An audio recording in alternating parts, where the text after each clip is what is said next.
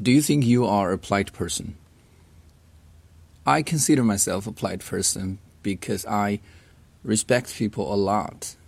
Mm, it's it's a part of my family tradition because we um, our ancestors have been telling us this, and uh, such a value has been handed down from generation to generation.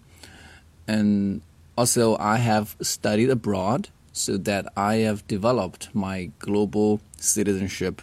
And when I meet some people from another culture, I understand that if they behave in a different way, I shouldn't discriminate or laugh at them because it's their culture, it's their identity. Who taught you to be polite?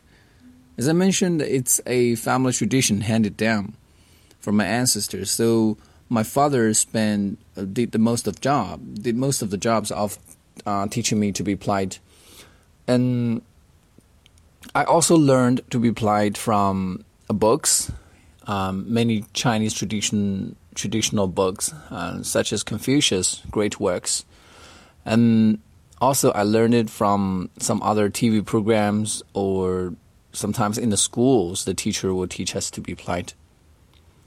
Do you think people should be polite? I strongly think that people should be polite.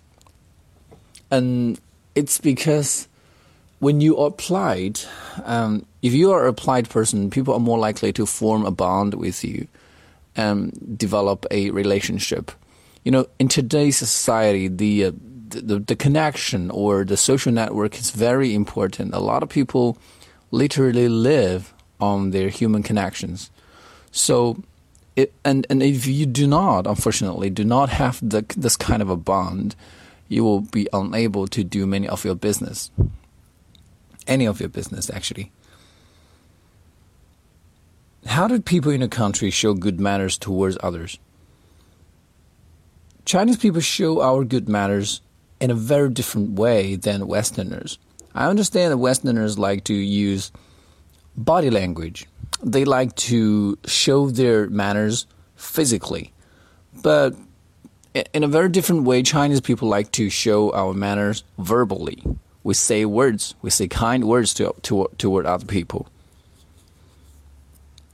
Have there been any changes in politeness in a few decades?